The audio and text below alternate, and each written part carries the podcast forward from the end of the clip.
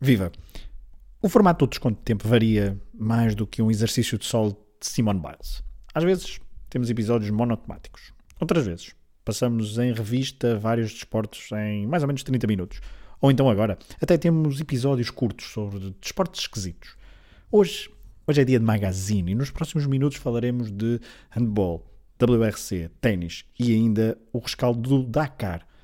E teremos convidados especiais, estejam atentos. Preparados então? Venham connosco. Então, fazer um desconto de tempo. Um podcast do Hemisfério Desportivo. O tal projeto sem paralelo.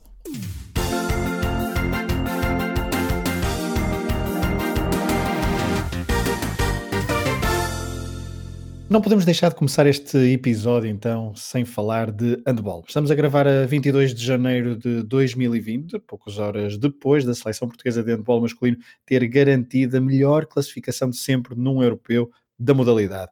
No episódio em que fizemos eh, há poucas semanas a antevisão do torneio, o Adérito Esteves dizia que era possível sonhar com uma surpresa portuguesa e estivemos tão perto de chegar às meias finais. Depois de uma entrada triunfal frente à França, Portugal e o seu jogo de ataque com várias movimentações fez então estragos em vários adversários e maravilhou a Europa que percebe e que está atenta ao handball. Uh, nos próximos minutos eu e o Rui Silva vamos conversar um bocadinho sobre então esta participação portuguesa no Europeu de Handball. Olá Rui. Olá Pedro, estás bom? Tudo bem, tudo porque eu tô, fiquei bastante contente hoje, fiquei bastante emocionado com, com a participação portuguesa e ver as lágrimas, por exemplo, de Humberto Gomes, o jogador mais, um, mais velho desta seleção, uh, que ainda teve também a oportunidade de jogar alguns minutos no jogo de hoje frente à Hungria, uh, visivelmente emocionado. Mas, uh, Rui, a entrada contra a França foi, acho eu, importante para a equipa de Paulo Jorge Pereira fazer o torneio que fez.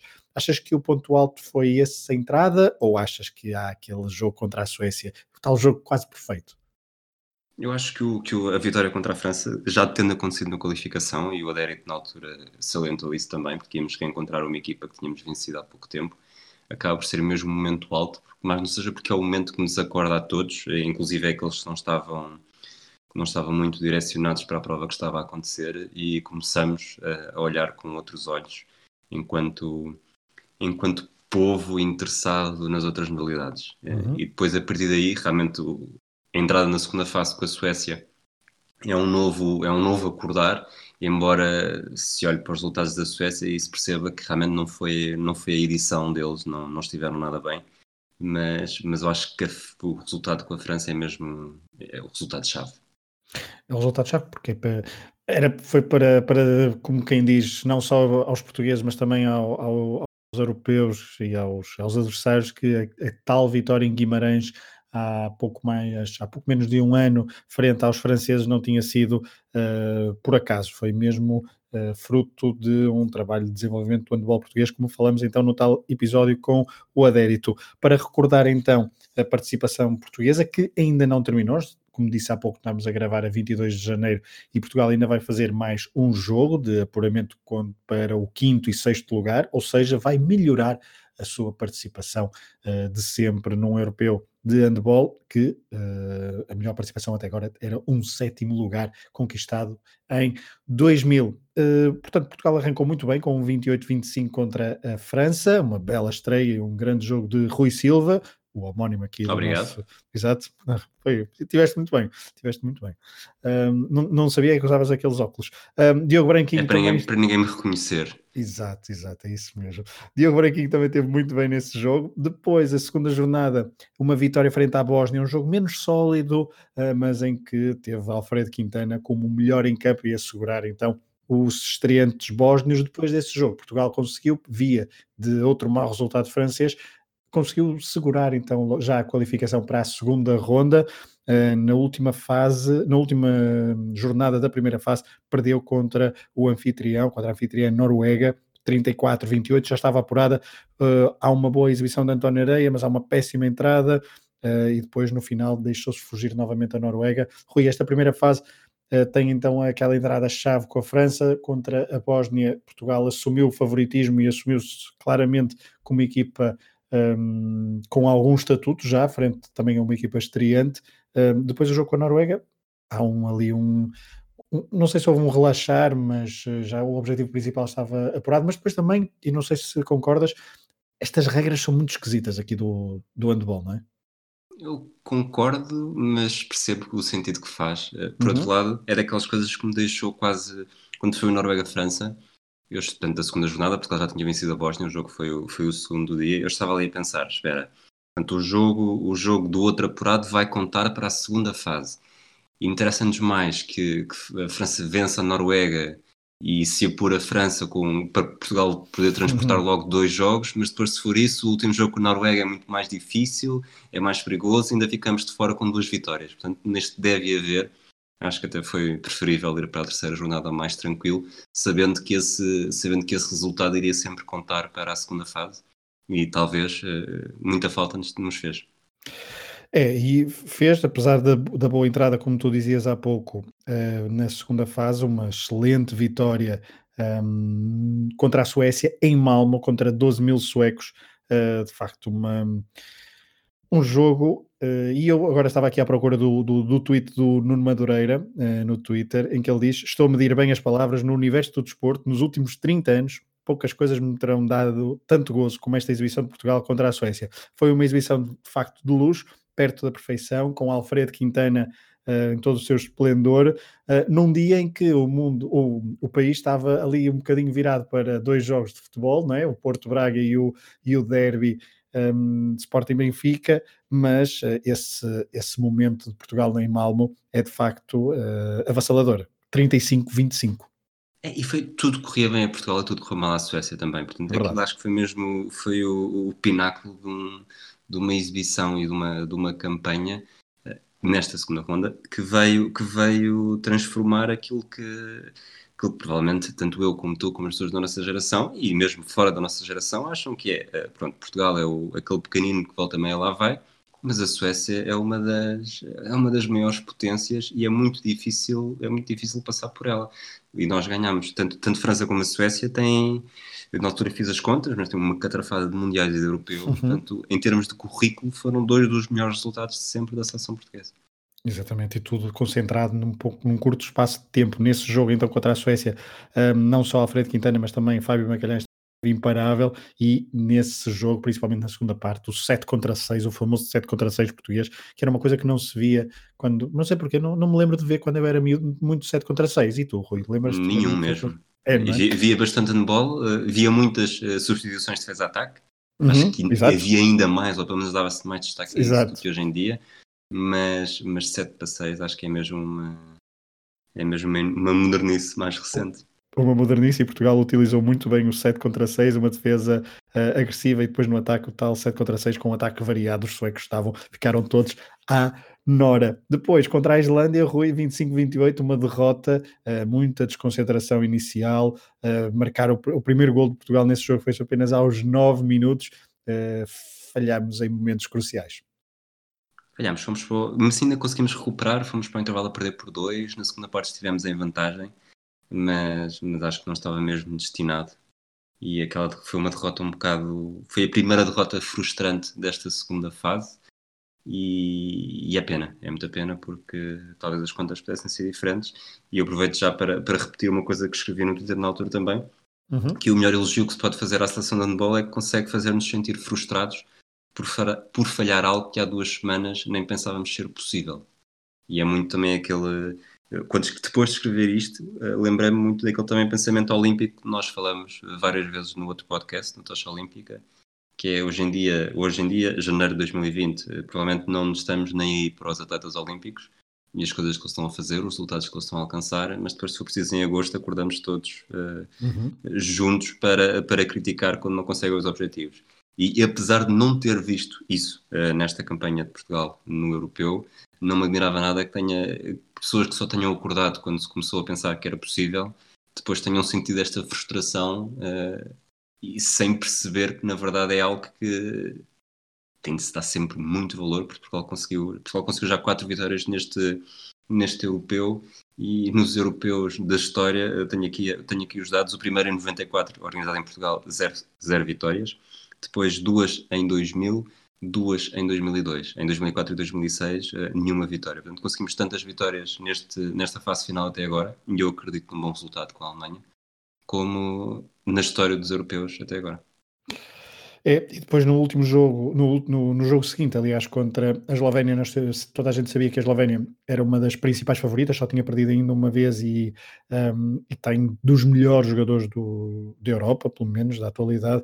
Uh, e nesse jogo também ficou alguma frustração, apesar de um resultado mais desnivelado, 24-29. Portugal andou ali sempre perto um, do marcador, mas uh, defendeu muito bem, mas depois uh, no ataque teve algumas teve algumas, algumas falhas e permitiu, então lá está, aos grandes jogadores eslovenos uh, marcarem a diferença nos minutos finais, um, principalmente no último terço da, da partida. Hoje, e estamos a gravar, lá está, 22 de janeiro, Portugal carimbou a passagem ao jogo de quinto e sexto lugar porque bateu a Hungria, pareceu sempre no controle da situação, pareceu sempre superior aos húngaros, um, Rui, depois da geração de Carlos Rezende, Felipe Cruz, Chico Laev, achas que esta geração um, é capaz de fazer com que daqui a 20 anos nos recordemos ainda destes uh, Quintanas, uh, Branquinhos, uh, sei lá, Miguel Martins e tantos outros?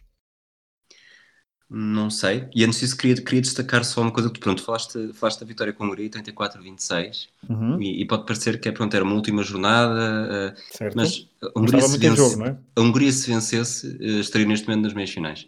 Estava a vencer por um, porque faria os mesmos pontos da Eslovénia, que depois viria a perder uh, hoje também, mas mais tarde com a Noruega.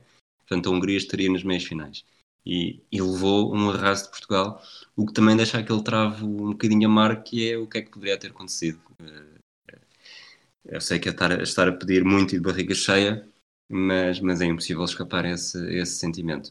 Quanto à geração, não sei. Eu acho que este resultado claramente é o melhor do que é melhor do que algum alguma vez conseguido por essa uhum. geração.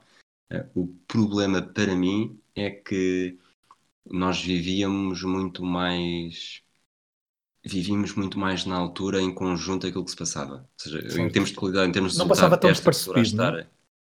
Sim, é, é, quer dizer, este tecnicamente não está a passar despercebido. Certo, também Provavelmente até está a chegar a mais gente.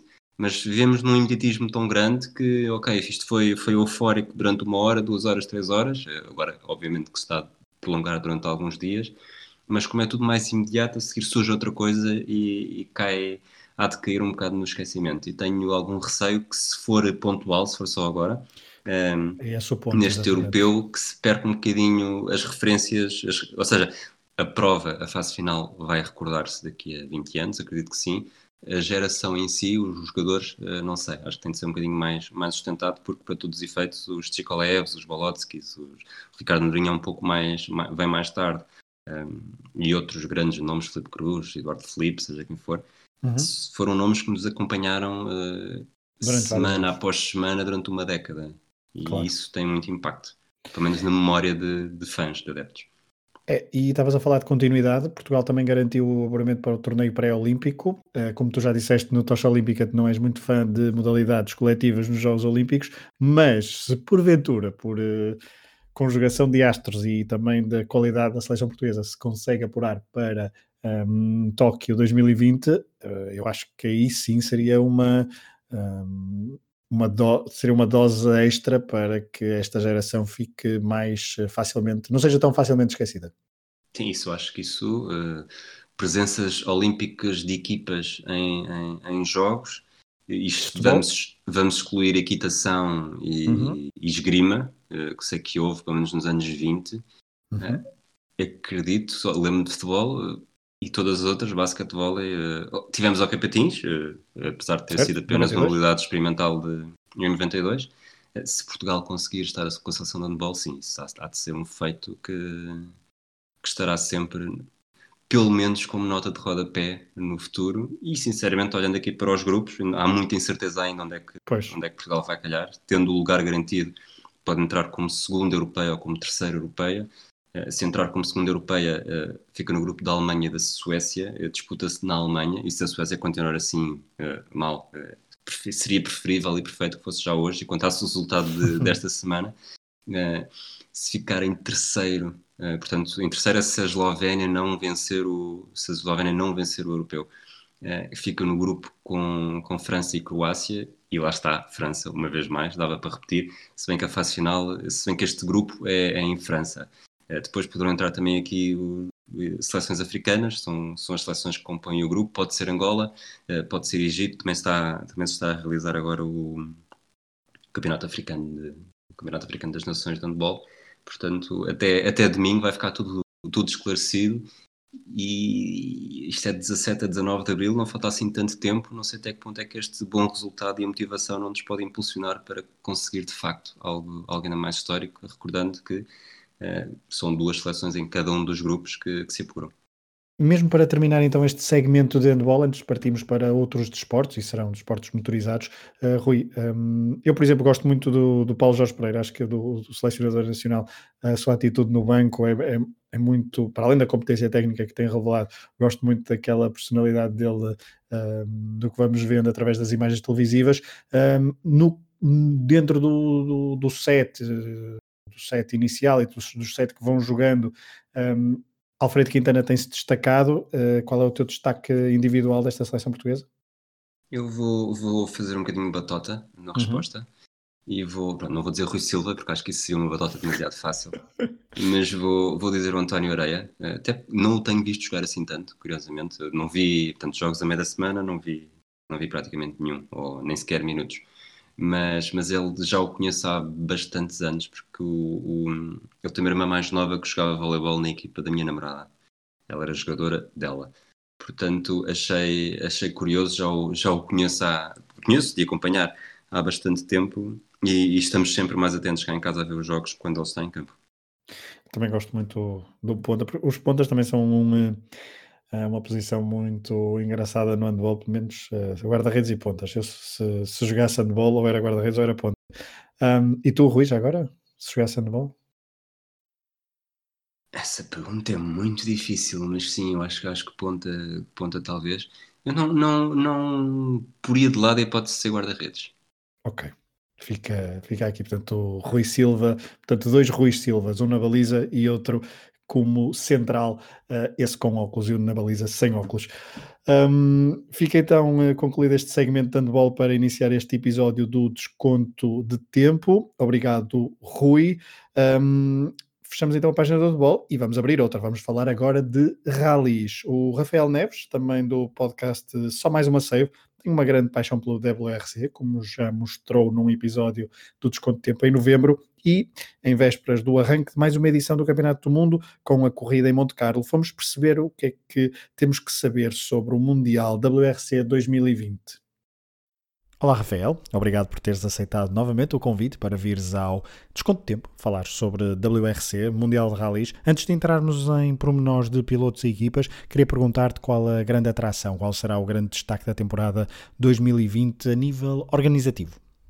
Olá, Fragoso. Eh, obrigado pelo convite. É sempre um prazer vir aqui. Este ano, a nível organizativo, diria que o principal destaque e novidade, tal como eu disse em novembro, é a presença de três novos eventos no calendário do WRC, uh, que são o Quénia, a Nova Zelândia e o Japão. Uh, o Rally do Quénia é o primeiro dos novos no calendário, é a meio de julho, depois da Nova Zelândia no início de setembro, e o do Japão é o último do calendário, já nos finais de novembro. É de realçar que nenhuma destas três provas é propriamente novidade no mundo da WRC, já todas fizeram parte do calendário a certa altura. Aquela que saiu há mais tempo foi o Quénia, que saiu em 2002, salvo erro, foi na altura ganha pelo Colin McRae, na Ford.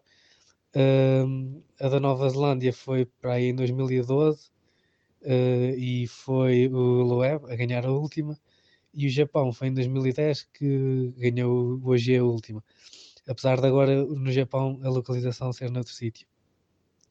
Um, de resto, na, o Chile, que fez parte no último ano, já não vai fazer parte este ano outra vez, portanto foi uh, a primeira e última vez, talvez, uh, que fez parte do calendário. Uh, também por, por, toda a questão de, social que se vive no país, a organização do próprio país acho que pediu ao WRC para não fazer parte este ano. Vejamos se, na, se no futuro vai voltar. Foi um rally que correu bem. Um, e de resto, mantém-se tudo mais ou menos no mesmo, por enquanto. Pela primeira vez desde 2003 eh, que tivemos então um campeão não francês e não com o nome próprio e com um nome próprio diferente de Sébastien, eh, depois dos reinados de Lub e Ogier. Em 2019 foi então o estónio Otto Tanaka a vencer o Mundial WRC, como falamos então no episódio em novembro aqui no Desconto de Tempo. Um, só que 2020 trouxe então várias mudanças nas equipas e a equipe e é por aqui que quero que, que vás agora. Uh, e OG, por exemplo, mudaram de equipa. Tanak da Toyota para a Hyundai e OG de Citroën para a Toyota. Estas mudanças uh, tiram favoritismo uh, e OG por estarem a habituar-se a, a, um novo, a novas, novas equipas, um novo construtor, ou achas e achas que haverá espaço para alguém se intrometer na luta entre estes dois pelo Mundial WRC de pilotos? Uh, sim, é verdade que hum, houve muitas mudanças de, de pilotos ao nível da elite, que são os três principais.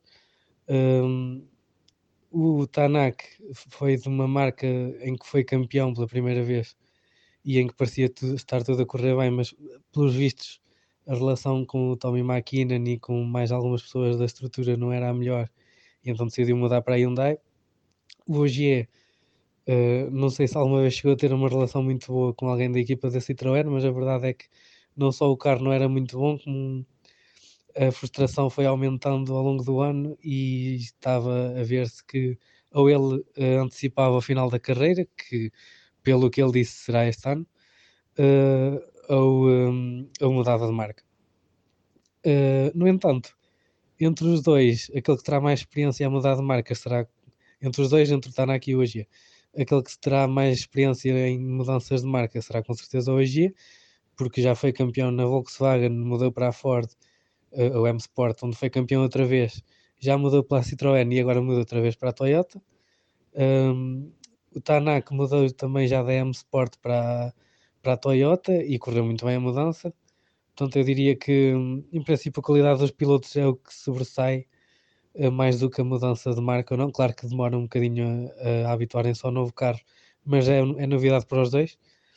Um, de, em relação a alguém então meter-se aqui na luta, eu diria que o único que tem condições para isso continua a ser o Newville, que já tinha antes, uh, que agora é companheiro de equipa do Tanak, portanto vai ser interessante também ver os dois ali taco a taco com o mesmo carro, se, se a diferença aumenta ou diminui. Um, de resto, os outros pilotos que continuam, o Latvala saiu, uh, o Mick também saiu. Uh, o Latvala vai fazer alguns rallies, mas não o calendário todo. De qualquer maneira, não me parecia que conseguisse lá chegar. Uh, o Evans, que tinha sido o principal piloto da M Sport, foi para a Toyota também. Um, mas não me parece que algum fora destes três consiga estar a lutar consistentemente pelo campeonato. Portanto, ter atenção a Newville, que é o que estará mais habituado ao carro e que pode ter alguma vantagem inicial, pelo menos.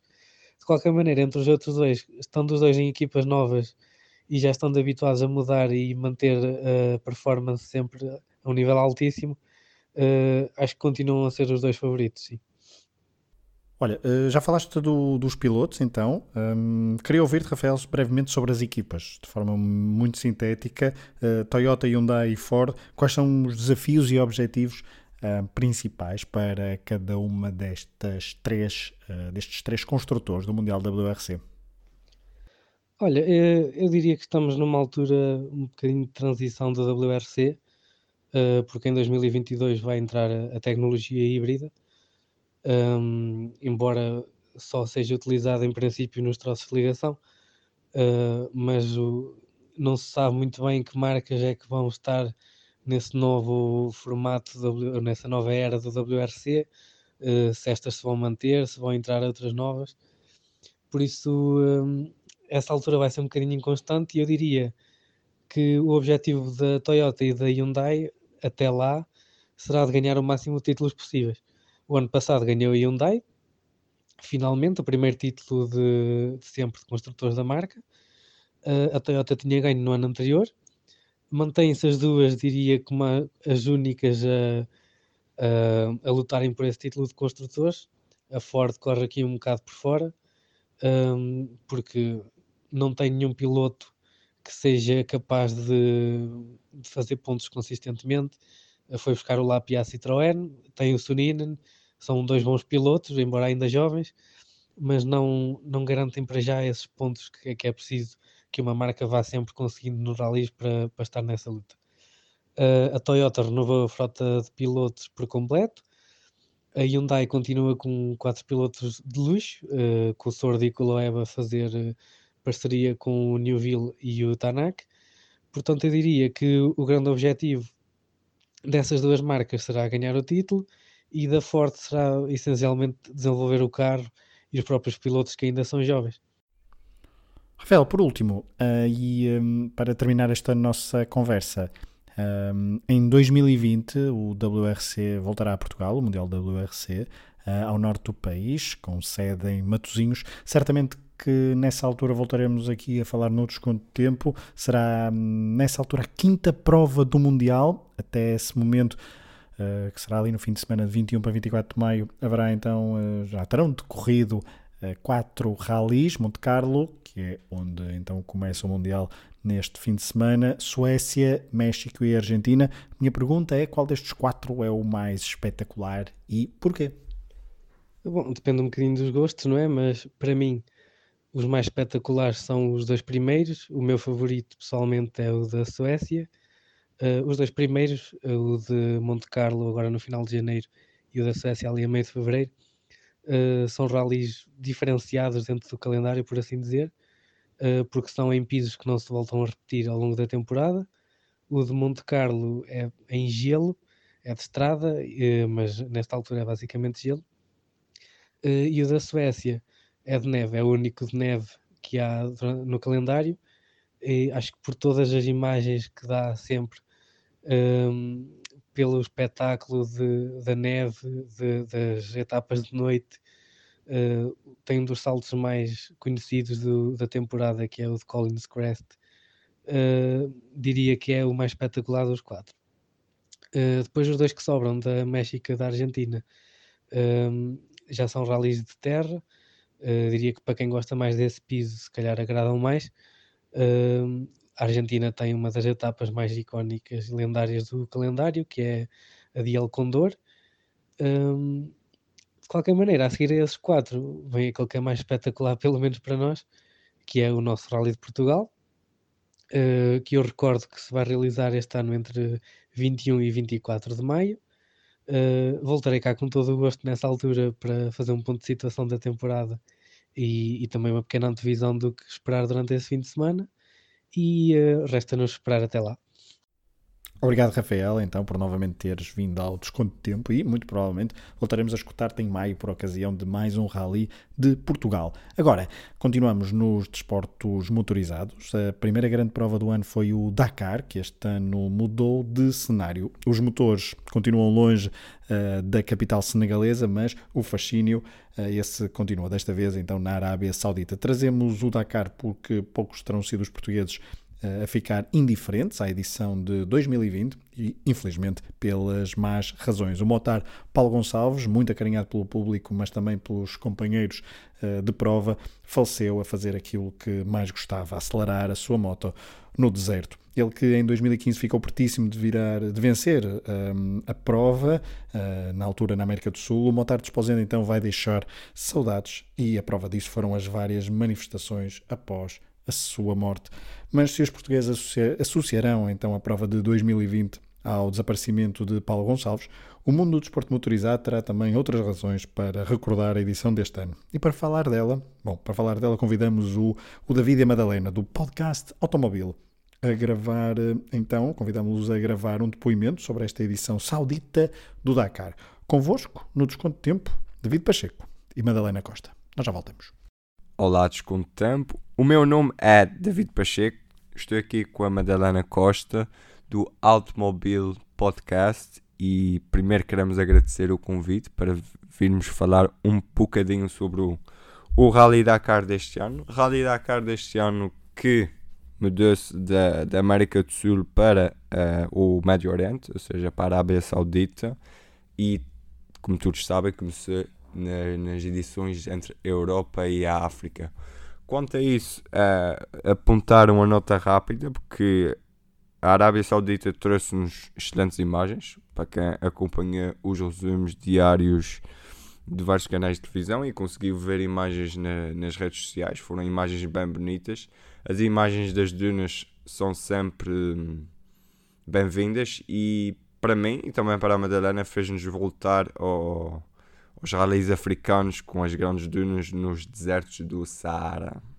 Agora nós decidimos dividir um pouco as coisas. A Madalena vai-vos falar depois dos carros e dos caminhões, enquanto eu vou falar um bocadinho das motas, dos SSV e dos quads. Nas motas tivemos a grande surpresa do século XXI, não é bem grande surpresa, mas a Honda finalmente quebrou a hegemonia da KTM no século XXI, lá está. Uh, um Dakar um pouco estranho para a KTM. Toby Price liderou, mas depois teve problemas na navegação. Depois acabou por descer, mas ainda conseguiu recuperar até a terceira posição. Eles claramente que para o ano vão querer mais. Uh, mas depois também temos que falar do Ricky Brabeck, o o primeiro americano a vencer o Dakar nas duas rodas. Finalmente, desde 1989 que a Honda não vencia o Dakar, conseguiu vencer e não há assim grande história, ou seja, o Brabeck tomou a liderança na terceira etapa e depois foi sempre controlando. Também temos um, um bom segundo lugar do Pablo Quintanilha, que levou a Husqvarna, não vou dizer que é bem irmão da KTM, mas é como se fosse, levou a Husqvarna número 5 até à segunda posição, mas o, por fim o grande destaque vai outra vez já para a Honda e para Ricky Brabeck, que estiveram impecáveis. Nos SSV mais americanos, ou seja, o, o Dakar vai para a Arábia Saudita e os americanos é que decidem ganhar tudo. Os SSV, Casey Curry e o Sean Berryman levaram melhor sobre os, o Sergio Kariakin e o Anton Vlasiuk. Uh, o, o, vencedor do ano passado, o Chaleco Lopes, ainda esboçou ali, mas depois teve problemas. Perdeu cerca de 51 minutos, se, se não me falha a memória, e desceu. Ainda consegui chegar ao terceiro lugar, o que é excelente, numa categoria que cada vez tem mais participação e que, no meu, a meu ver, fez muito bem ao Rally Rate, aos, às provas de TT. Nos quads, Ignásio Casales dominou por completo. Ponto o chileno conseguiu dominar por completo outra vez. Fica na frente de Simon Vitze e Rafael Sonic, que nunca conseguiram expulsar algo de, de diferente. Apesar de conseguirem ganhar algumas etapas, não conseguiram destornar o, o casal da, da liderança. Quanto aos nossos portugueses no Dakar, nas duas rodas e nos SSV, uh, eh, claro que a edição de 2020 fica marcada pela morte do, do Paulo Gonçalves, o piloto que tinha este ano assinado pela Hero, marca indiana, que depois retirou-se do, do Dakar. Uh, ia bem classificado, fez um, teve um momento histórico na terceira etapa em que Ricky Brabeck subiu a liderança, mas o momento histórico foi, e está documentado, que é ele troca o motor em plano especial, ou seja, troca tudo sozinho trazem-lhe o motor, chega o, o caminhão com o motor e o Paulo Gonçalves consegue, consegue trocar o motor da Hero e consegue concluir a etapa. Pronto, a partir daí estava a fazer um Dakar de recuperação. Uh, não sei se cons ia conseguir chegar ao top 10, mas pelo menos no top 20 ia ficar. Uh, o Sebastian Buller, que é o luso-germânico, também estava na Hero, estava a fazer um bom Dakar, mas outra vez a marca indiana, primeira participação no Dakar teve ali problemas nas suas motos e não conseguiu chegar ao fim e depois com a retirada da equipa não chegou mesmo. Joaquim Rodrigues, a mesma coisa, mas foi logo no princípio, foram 90 km. Uh, foi colocar, entre aspas, gota e parece que a, moto nunca mais arrancou dali. Uh, assim, quem terminou foi o António Maio, o Marco Patrão e o Ibérico Fausto Mota. O António Maio mais um Dakar, o capitão da GNR conseguiu levar a Yamaha até o 27 lugar, o melhor dos portugueses. Muito bom Dakar do, do Maio. O patrão cumpriu o seu papel de aguadeiro da KTM, levou a moto até o 31 lugar e Fausto Moto ficou logo atrás com o 32 lugar. o Pedro Bianchi Prati, que esteve com o Reitenbach, o, o piloto da PH Sport nos SSV. O Pedro Bianchi Prati foi navegador.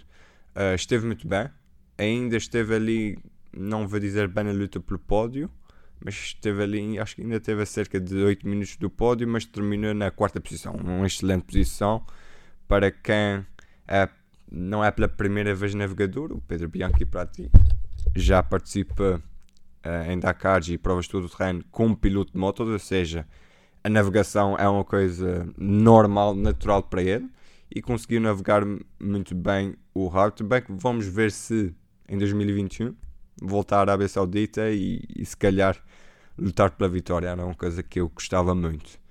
Agora deixo-vos com a Madalena Costa, que vai-vos falar dos carros e um pouquinho dos caminhões.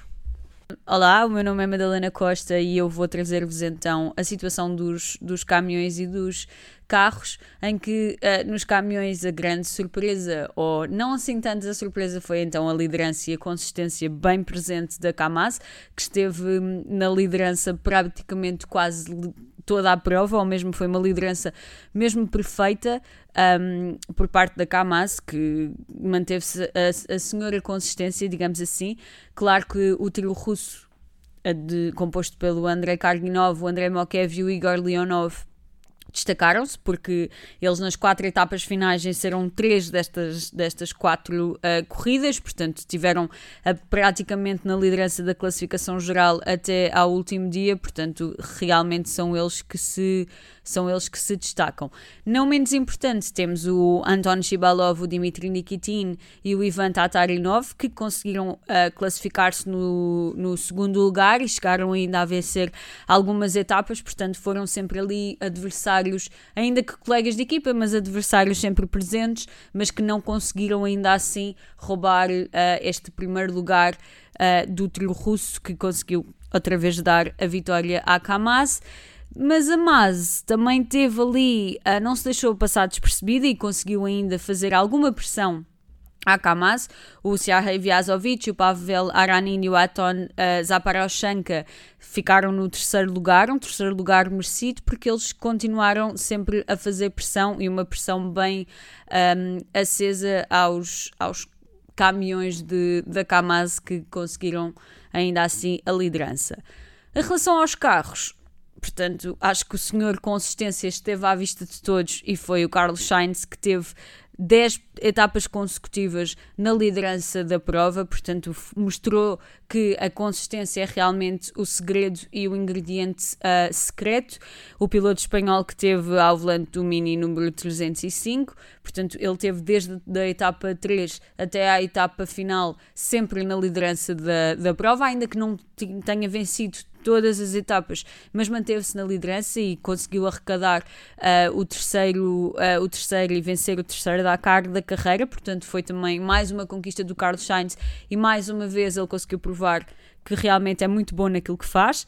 Temos um Nasser Al-Attiyah com o Toyota, conquistou um segundo lugar, também ele a partir da terceira etapa, portanto teve outra vez também ele 10 segundos lugares consecutivos, fechou com chave de ouro porque acabou a vencer a etapa número 12, portanto também foi aqui uh, um bom, consistente uh, segundo lugar.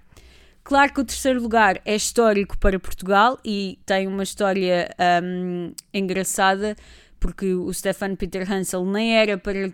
O Paulo Fiusa nem foi primeira opção, digamos assim, do Stefan Peter Hansel, um francês e um português no mesmo carro, em que a língua não é a mesma, em que as notas tinham que ser um, feitas em inglês e o Stefan Peter Hansel, até ele estava com dúvidas destas notas em inglês e como é que ia ser a compreensão e toda esta harmonia que tinha que haver em equipa e que ele estava com receio, e este receio transformou-se num, num, terceiro lugar histórico para Portugal, porque Paulo Fiusa foi então o primeiro piloto português a conseguir um pódio no Rally Dakar.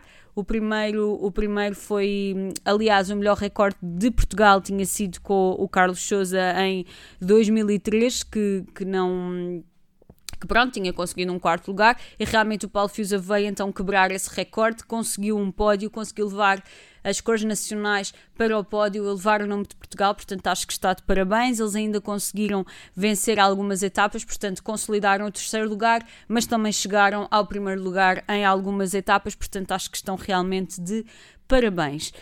Para Fernando Alonso, na minha opinião, acho que teve ali um percurso muito irregular, um percurso muito de altos e baixos, e prova disso foi mesmo as últimas quatro etapas, porque ele conseguiu um nono lugar na etapa 9, depois na etapa 10 captou o Toyota dele captou, portanto só acabou no lugar número 56, depois conseguiu recuperar outra vez e ficar em oitavo, e culminou com realmente um bom lugar, acabou no quarto posto na prova final, na etapa número 12, mas o percurso irregular dele ditou o 13 lugar à geral e aí é que acho que marca ali a irregularidade, porque se ele tivesse sido realmente consistente ali no meio da tabela classificativa, talvez também conseguisse um melhor, uh, uma melhor classificação à geral, mas acho que também foi um piloto que se bateu muito porque teve mal, mas conseguiu recuperar, não perdeu o ânimo e uh, conseguiu recuperar. Sendo a estreia dele uh, no Dakar, vendo por esta perspectiva, não acho que ele esteja mal de todo. Acho que para a estreia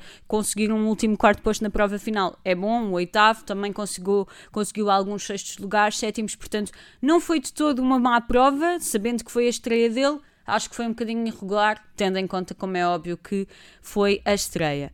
Quanto aos portugueses, portanto, já falei de Paulo Fiusa, foi o melhor português. Também temos um Felipe Palmeiro, que teve na companhia do lituano uh, das Managas, e acho que teve também uma. Teve uma prova mediana, acabou com, com um melhor, uma melhor classificação que ele teve à geral, foi um décimo uh, posto, conseguiu dar, integrar este top 10 da classificação geral até por duas vezes, na etapa 5 e na etapa uh, 6, conseguiram uma 15 posição, é realmente uh, um bom esforço, portanto acho que foi um português que também teve uma classificação uh, satisfatória. Já para a dupla Ricardo e Manuel, porém, foi a estreia então da marca Boguard na, na, na prova. No entanto, eles não posso dizer que foi uma prova positiva, porque eles acabaram por não, não conseguir terminar. Ainda tiveram a possibilidade de usar o Joker e estar ao abrigo da Dakar Experience, depois não, de não terminar uh, uma etapa. Podiam para quem não sabe o que é, mas eles podiam continuar a competir, mas a, su a, sua exibição e a sua classificação não iria contar para depois o quadro geral da prova, mas ainda assim, eles depois de estarem ao abrigo desta Dakar Experience, não conseguiram novamente terminar uma etapa e a partir daí tiveram mesmo de se retirar.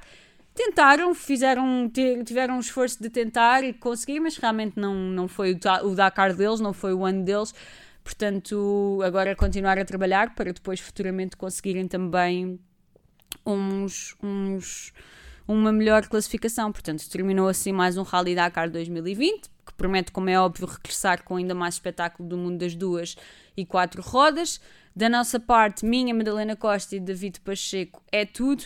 Nós agradecemos mais uma vez uh, o convite ao desconto de tempo um, e de resta-nos pedir continuem a ouvir podcasts motorizados porque é uma área que também precisa de audiências e ouvintes e hum, continuem a ouvir tudo sobre o mundo das duas. E quatro rodas e obrigada mais uma vez. Saudações motorizadas Saudações desportivas, Madalena e David. Muito obrigada pela vossa análise ao Dakar. Esperemos que os nossos ouvintes tenham gostado deste resumo e fica o convite então para visitarem o podcast Automóvel, mas também o nosso último chicano do Hemisfério Desportivo. Esse é um podcast exclusivo de Fórmula 1. Bom, estamos no final deste episódio, sem mais demoras, vamos terminar com o ténis e vamos viajar para a Austrália.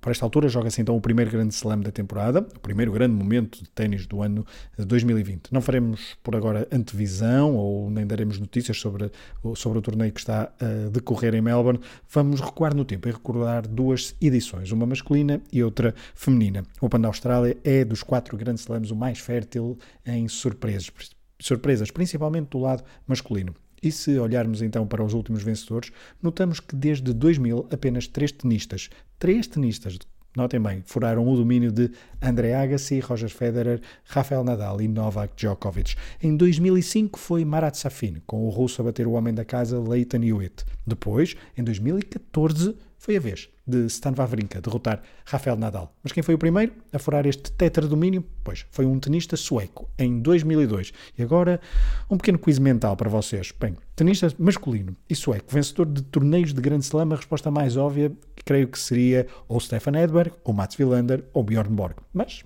estou eu a acompanhar o pensamento, o vosso pensamento. Talvez estes três nomes já fossem demasiado velhos para ganhar um torneio do Grande Slam em 2002. Se estão a ir por este caminho, estão corretos. Então quem foi afinal o tenista sueco que venceu em Melbourne em 2002? Se a resposta foi Thomas Enqvist, está errada, mas esteve perto, pois foi finalista em 99 e perdeu contra Kafelnikov. E não, também não é Jonas Björkman. Sem mais demoras, a resposta correta é Thomas Johansson, que nesse verão australiano de 2002 conseguiu a maior vitória da sua carreira. Na altura, a dois meses de completar 27 anos, Johansson bateu na final o russo Marat Safin, que tentava nessa altura o seu segundo título de Grand Slam depois de bater Pete Sampras na final do US Open do ano 2000. Johansson tinha como melhor resultado do, no torneio australiano a chegada à terceira ronda e nos outros Grand Slams já tinha atingido por duas vezes os quartos de final do US Open. Só que nessas duas semanas australianas jogou um ténis de alto nível e venceu em Melbourne. Para conquistar o torneio, Johansson bateu na primeira ronda o espanhol Diaz, depois o austríaco Ipfel. Na terceira ronda, o adversário eliminado foi o marroquino El Anaiwi. E na quarta ronda, o romeno Voineia. Já nos quartos de final, houve duelo sueco contra o tal Jonas Bjorkman. E se até aqui Johansson não tinha perdido mais de um set por jogo, num dos casos até venceu por 3-0, nas meias finais teve que se aplicar. E depois de estar a perder por 2-1, virou para 3-2 frente ao checo Irinovak. Na final, encontrou então Marat Safin, que tinha tido um percurso mais complicado, batendo Pete Sampras ou Tommy Haas. André Agassi, vencedor em título, falhou essa edição por lesão. Na final, entre dois destros e dois jogadores com esquerda a duas mãos, Safin venceu o primeiro set por 6-3, mas Johansson conseguiu fazer break logo no início do segundo set e a partir daí controlou o encontro, parecendo sempre por cima do russo em termos mentais e físicos, vencendo no final por 3-1 com parciais de 3-6, 6-4, 6-4 e 7-6 com 7-4 no tie-break do quarto set. Safin voltaria a uma final do Australian Open em 2005 e vencendo esse encontro. Já Johansson esteve perto de chegar a outra meia-final de um grande torneio em Wimbledon 2005, mas perderia um, contra Andy Roddick então na meia-final. Johansson, profissional desde 1994, teve como melhor posição no ranking um sétimo lugar em 2002, claro, tendo vencido nove torneios na sua carreira, com destaque também para um Masters do Canadá em 99, o torneio de Halle em 2001, antes de Federer aparecer de forma definitiva, e por duas vezes em São Petersburgo e em Estocolmo, na terra natal mas foi mesmo a edição de 2002 do Open da Austrália o ponto mais alto da carreira deste sueco. Ele que nesse dia chegou a Melbourne, Park, chegou a Melbourne Park de, pois foi, foi de táxi, como contou ao portal oficial do ATP. Hi, this is Thomas Johansson and this is a story about my 2002 Australian Open final. The day that I was going to play the final here in 2002 against Safin. You know, it was a lot of tension and thank God I had a good night's sleep, uh, great breakfast, came out, outside the hotel and we were going to wait for the car. The car had been on time every single day for like three weeks. And I think we ordered a car for like, I don't know if it was 10 or whatever. And then the car didn't show up. And we were waiting and we were waiting and we were waiting. And then my coach, he just like looked at me and said, I actually forgot to order, uh, you know, a car. The funny thing is that I actually came with a taxi Normally they, they don't let taxi cars in, inside the you know the venue. We came up to the you know to the security guy and my coach said you know we're actually going to play the final here in a couple of hours so can you please let us in? And he was like yeah yeah right. And then he said the, the guy in the back seat is actually playing the final in a couple of hours. It was a weird start to the whole thing. Uh, but in some way, I think it, you know, uh, it was good for me because I got a little bit, I got relaxed after that. Uh, but we came here okay, and uh, you know we did a warm up and a preparation and everything. So in the end, it was good. Voltamos ao ténis. Do lado feminino, destaco desta vez a primeira final totalmente europeia do Australian Open. Do lado masculino, isso já tinha acontecido em 1912, no conjunto histórico da competição, e na era Open a primeira vez foi mesmo, do lado masculino, em 1983, entre o sueco Mats Wilander e o na altura apenas checoslovaco Ivan Lendl. Na vertente feminina, tivemos que esperar por 1989 para romper com o domínio australiano e americano no que toca a finalistas do Open da Austrália. As finalistas? Bom, as finalistas foram a checoslovaca Helena Sukova, perto de completar 24 anos e na sua segunda final do torneio, pois já havia estado nesta fase em 1984, com quase 19 anos, mas perdera então na altura contra a americana Chris Evert por 2-1. O ténis checoslovaco nesse período produziu várias campeãs como Navratilova, que haveria de se naturalizar americana, Renata Tomanova, Yana Novotna ou Ana Mandilikova, esta última que venceu o torneio australiano por duas vezes. Mas regressamos a Helena Sokova. Ela ia para a sua segunda final em Melbourne, mas para a terceira de um grande slam, pois tinha chegado à final do US Open de 1986. Nessa altura, perdeu frente a Navratilova por 2-0 e com parciais desequilibrados. Agora, em 1989, Sokova queria vencer pela primeira vez um torneio do Grande Slam. Mas a adversária era nada mais nada menos do que a campeã em título, a alemã, a alemã Steffi Graf, que vinha de um ano de 1988 memorável e único até hoje, pois tinha vencido os quatro grandes slams e também a medalha de ouro em Seul. Tarefa de Sukova parecia difícil e não era de todo a favorita, mas já tinha eliminado de forma épica nos quartos de final Martina Navratilova e nas meias finais bateu a australiana Belinda Cordwell. Nesses dois jogos antes da final, Sukova jogou em ambos três sets e pagou caro o esforço físico já que Graf vinha de dois jogos relativamente tranquilos contra Gabriela Sabatini e a compatriota Cláudia Koda Kills. Aliás, Steffi Graf em todo o torneio não perdeu um único set e apenas 24, e apenas perdeu 24 jogos num total de 7 partidas, contando já com a final, o que dá menos de 4 jogos por cada set disputado. Isto em média. Sim, já estão a, perder, a, perceber que na final Steffi Graf não deu hipótese a Sukova, batendo a Checoslovaca por duplo 6-4. Graf continuava uh, assim o seu, conquistava assim o seu sexto título do Grand Slam, ela que viria a ganhar um total de 22 torneios, quatro deles na Austrália.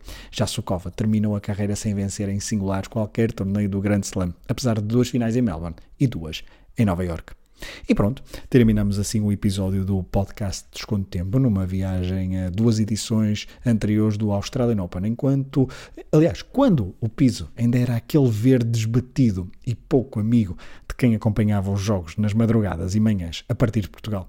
Pouco amigo para a transmissão televisiva. Foi mais um episódio então do podcast Desconto Tempo, do projeto Hemisfério Desportivo. Já sabem que temos mais podcasts para vocês: o Matraquilhos sobre futebol, o 24 Segundos sobre a NBA, a Última Chicane sobre Fórmula 1, o Tocha Olímpica, a caminho de Tóquio 2020, com muitas histórias sobre edições anteriores o Atlas de Bolso, que mistura viagens e desporto, e ainda o Só Mais Uma Save, sobre Football Manager. Hoje, neste episódio, falamos sobre handball, desportos motorizados, WRC e Dakar, e ainda um cheirinho de ténis. Fiquem atentos porque está aí à porta o Super Bowl. O Australian Open também está a terminar e nós voltaremos para, juntamente convosco, fazer um desconto de tempo e falar de desporto. Edição de Pedro Fragoso, produção de Rui Silva. Um obrigado ao podcast Automobil e também ao Rafael Neves. Um abraço e até à próxima.